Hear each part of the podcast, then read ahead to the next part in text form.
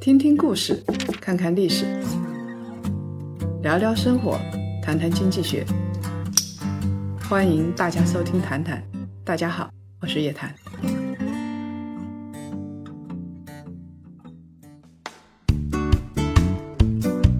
各位檀香，周五好，欢迎来到我们的谈谈时间。上一节课里边，我跟大家讲到，巴菲特跟史文森的资产配置观还是蛮像的，都是激进派，喜欢投风险资产，不喜欢持有大量现金。他们就像是美国人做资产配置的一个缩影，跟中国人截然相反。中国人和美国人在岔路口分道扬镳，一个向左，一个向右。有人经常说啊，国人赌性重，西方人赌性不强。其实真的未必，国人是喜欢存钱的。只有资金的流向，才能说明我们的国人真正的偏好是什么。从资金的流向来看，多数中国人赌性不强啊，跟我们设想刚好相反。今天我们要来聊一聊中美家庭资产配置有什么不一样，在利率下行的趋势下面，我们应该怎么样改善投资方案？我们先来看一看美国人是怎么样做资产配置的。可能有一些小伙伴会认为。包租公包租婆是中国特色，外国人才不搞这一套呢。美国人也爱收租，我们啊，包租公包租婆是跟他们学的。讲一个真实的案例啊，公司有一个小伙，之前在美国新奥尔良读研究生，因为学校宿舍有限，主要是留给本科新生的，所以他就自己租房子住到了学校附近。他房东呢是一个当地的医生，脑筋灵光。知道留学生租房的需求太大，而且新奥尔良的治安不太好，学生喜欢住在学校附近有校警巡查的地方。他在学校边上买了两套房，专门拿来出租，生意兴旺得很。一套房子呢有上下两层，稍加改造，主卧衣帽间也成了独立的房间，再加上次卧就有三间房，加上客厅也能够住人，一层就有四份的租金，平均一个租客。一个月有四百多刀，一层呢就有一千七百刀。二楼是三个女生租了房子，好像总价也没有低多少。我们大概给他算一算啊，一个月一套房，不考虑支出的话，光是收房租，这个医生房东啊就可以收到两万多块钱的人民币。除掉工作和租金收入，他这个房东平时还会做各类投资，像买卖股票啊、基金啊，资产在配置上是比较丰富的。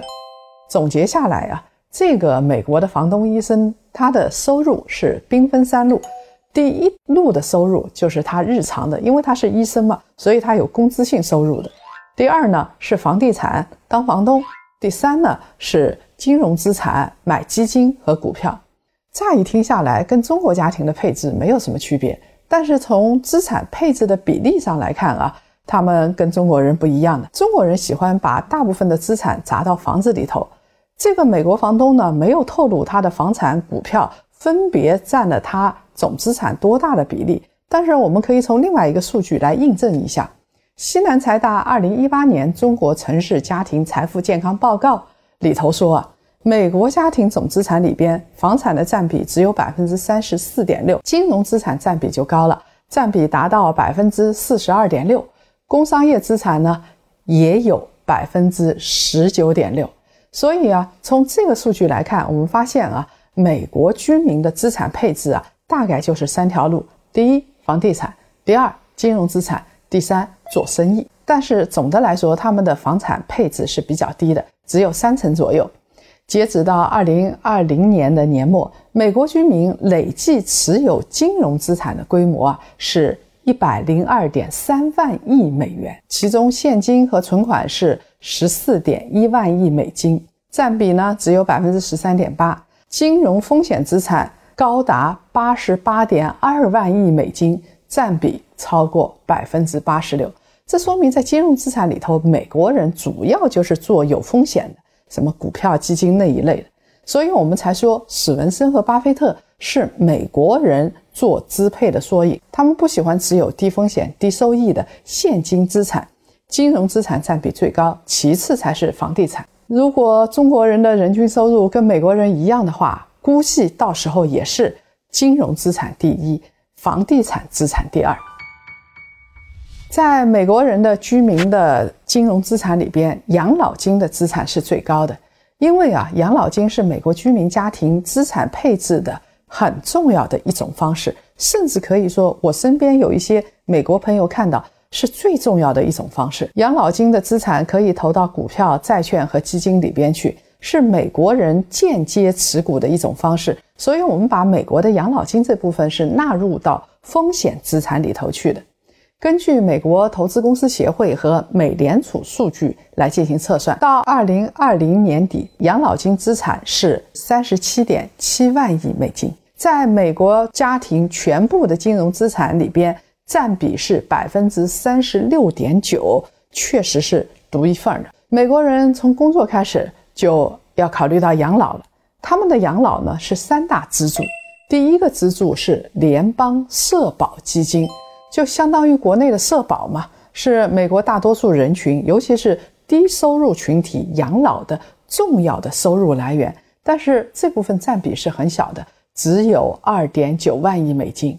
他们还有第二根支柱啊，是雇主发起的养老金计划，一共有二十点一万亿美金，是美国现在养老资产体系里边最大的这一部分。那么，作为养老账户来说，它包括公共部门的养老金，就是联邦啊、各个州政府啊、地方政府为他们的员工提供了养老金，还包括个人养老金的计划。就是企业和机构为自己的员工提供的养老金的计划，这部分自愿缴纳，雇主资助，通常来说是一比一的比例。这么好，这么大的福利，谁不干啊？所以美国人基本上都有这部分的养老金。养老金的第三个支柱就是个人退休储蓄账户，累计十四点七万亿美金，主要是 IRA 计划，也有部分的年金都是作为未来养老金的补充的。养老金嘛，顾名思义是拿来养老的呀。到了规定的年龄才可以提取，如果提前提取要补税，要缴纳罚金。既然是养老，就得安全嘛。大部分的养老金呢是都投到共同基金里头去的。哎，你觉得风险性不大啊？共同基金一般就是美国人，你去工作的时候给你一张表，下面给你列了一些这个基金，都是共同基金啊，他觉得是比较稳健的。然后你自己去打勾，哎，我要投这两只基金。养老金里边的大部分的共同基金都是用来买股票的，像富达基金能够做到规模这么大，跟美国人养老金去买股票是很有关系的。到了两千年年底，一共有二点五万亿美金的四零幺 K 计划里边的养老金，其中高达百分之七十二。是股票或者是类似的有价证券，所以啊，美国人的养老跟他的股市是牢牢绑定的。如果有一天美国股市崩盘，几年的崩盘，那美国人的养老金也就玩完了。所以，美国一定要把它的股市扶持到一个合理的区间内，甚至动不动就是十年、二十年的大牛市。为什么？跟美国人的养老有关呀。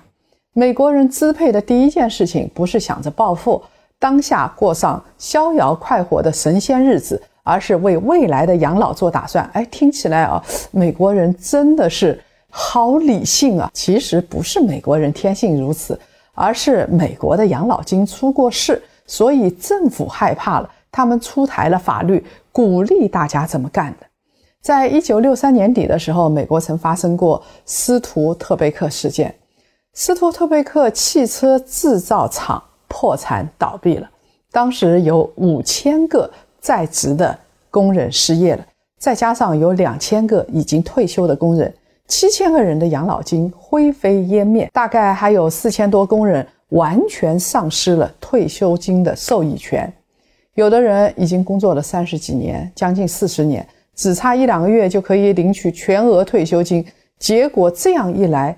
将近有一万个人的生计瞬间陷入困境，这件事情当时震惊了全美国。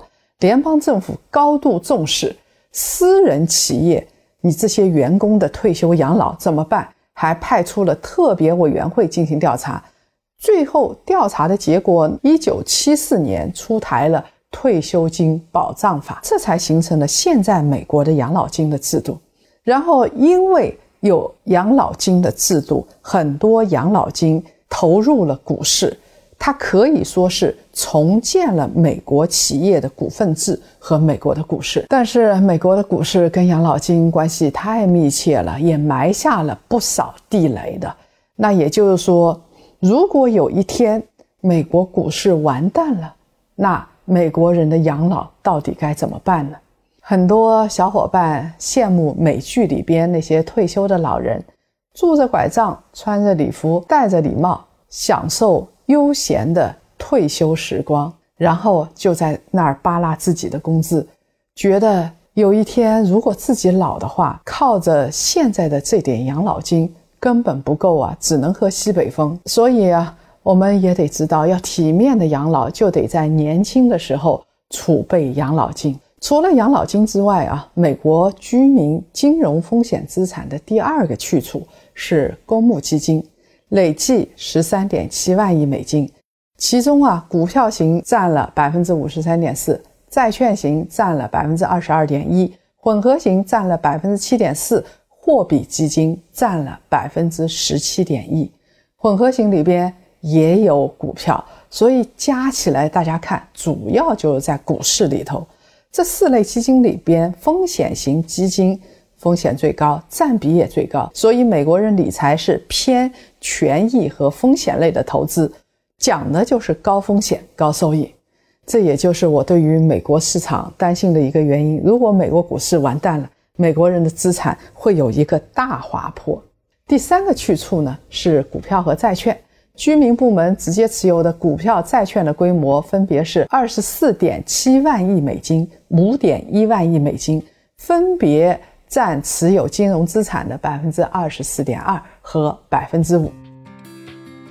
所以啊，我们总结一下，美国居民他是怎么进行资产配置的？